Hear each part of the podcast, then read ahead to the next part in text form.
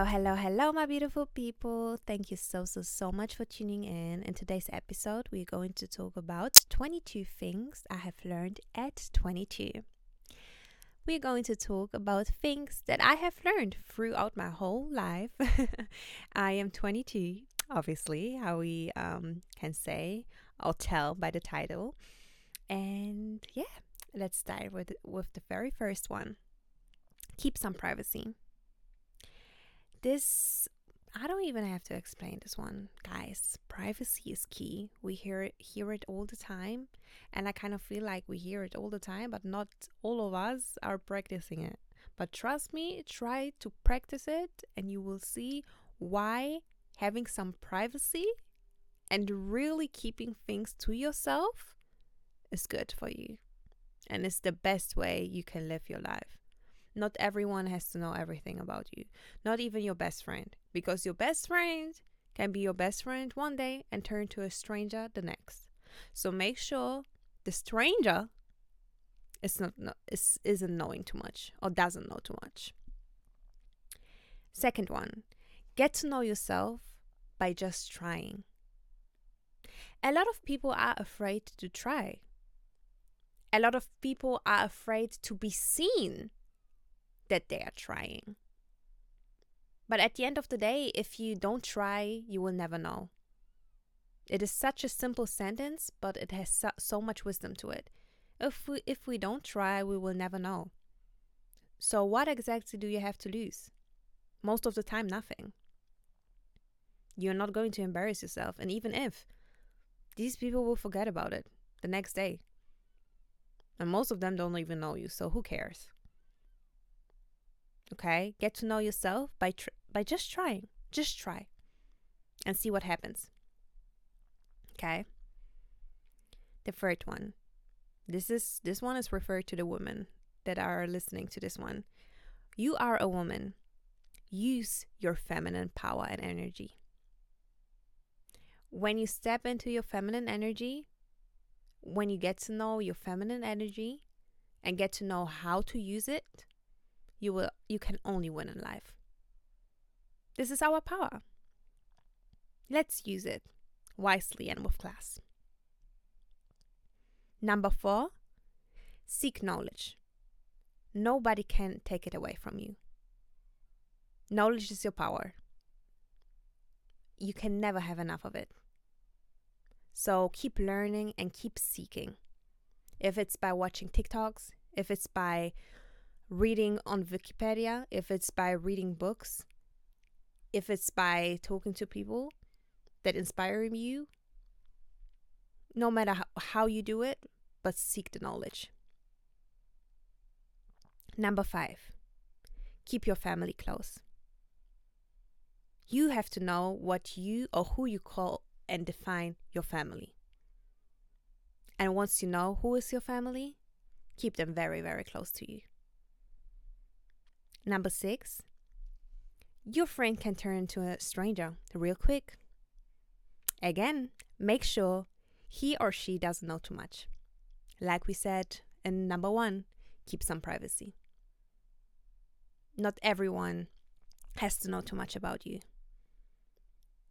And if the stranger or the friend, sorry, turns into a stranger, make sure he or she doesn't know too much. Because we know when people are angry, they can talk and talk and talk for days. And most of the time, very negative. So make sure the people don't know too much. Number seven, you don't have to show your skin to be sexy. I don't know in what type of generation we live in, but you don't have to show too much to be sexy. You can be sexy without showing skin. You can be sexy in in a turtleneck. Let me tell you that. so don't let the social society tell you that you have to dress a certain way in order to be sexy. Define your sexiness and walk with it.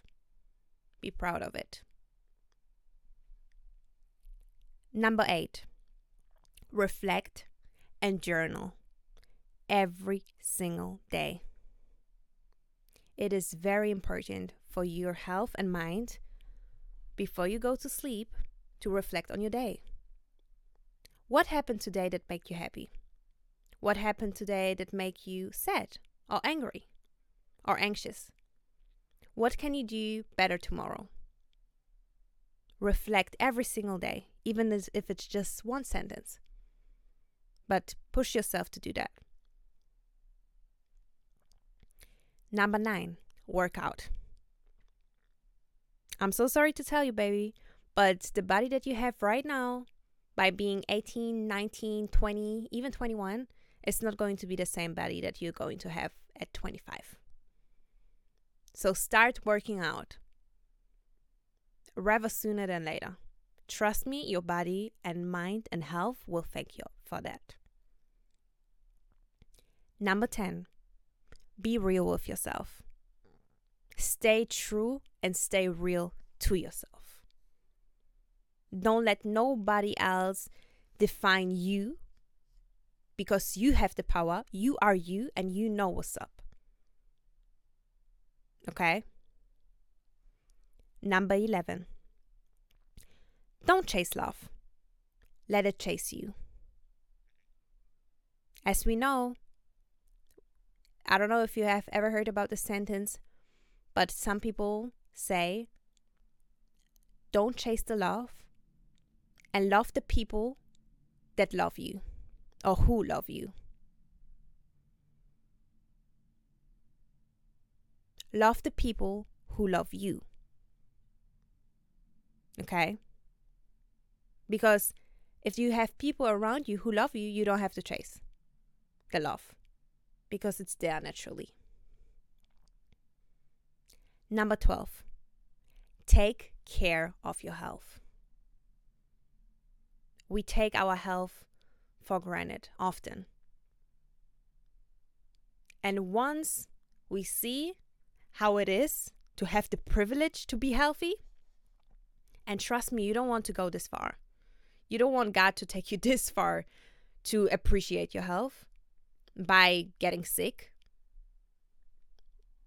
Just appreciate it a little bit more while you still have it. Take care of your health. Number 13. Show me your friends and I will tell you who you are. The people you surround yourself with are the people that inspire you the most, or should be the people that inspire you the most. So make sure it's a good circle. Make sure they represent you right. Number 14. Less is often more. Like we said earlier, for example, you don't have to dress a certain way to be sexy. You don't have to talk too much. Keep some privacy. Less is more. Number 15. Wear that outfit. Don't wait for a special occasion. Because at the end of the day, every f- single thing can be a special occasion when you define it. You want to go grocery shopping in this beautiful Louis Vuitton dress? Do it. In this nice ass skirt that is very extra? Do it. Why not? Turn this into a special occasion, even if it's just buying some groceries. Number 16. As a woman, work on your motherly instincts. And the same thing goes as a man on your fatherly ones. And learn it early. Number 17. Find your spiritual comfort zone find a place and define a place for yourself where you feel spiritually close. Let's say it this way. Or close spiritually. find your own comfort zone and water this comfort zone. It's like a plant.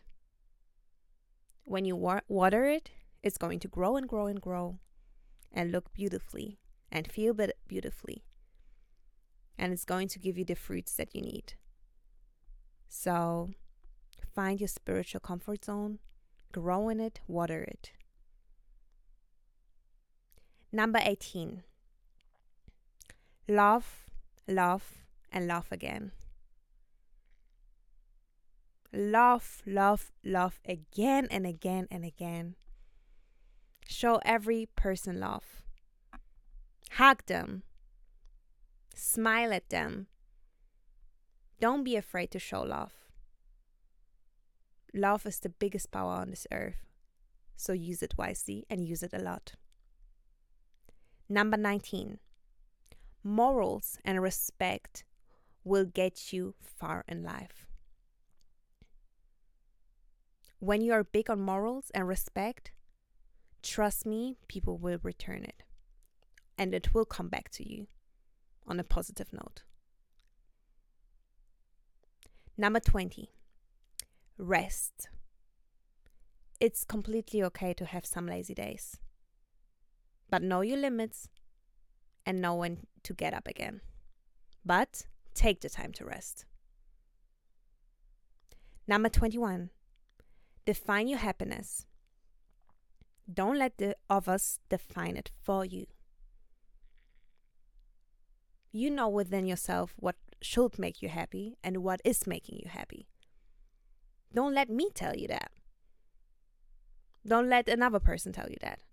It is not our place, it is your place. So define it for yourself and know what you like, what you love, and what is your comfort zone and your happiness and your peaceful place. And last but not least, number 22 be a good friend a good daughter, a good mother, and a good wife. No matter how bad they hurted you, don't get down on their level. Never get down on their level. People know what they're doing, but you also know what you are doing. And if you know they treated you bad, and if you know they treated you nasty, why would you like or want to do this the same thing to them? This is not you. Like we say, stay true to yourself. Be big on morals and respect. Just because other people don't have it doesn't mean that you have to get down on their level. It is not worth it. Thank you so, so, so much, guys. I am open to receive also some suggestions of things that you have learned throughout your whole life. And I would love to talk about these things. So text me a DM or write it down here on the questions. And I see you in the next episode, inshallah. Have a beautiful days. Bye.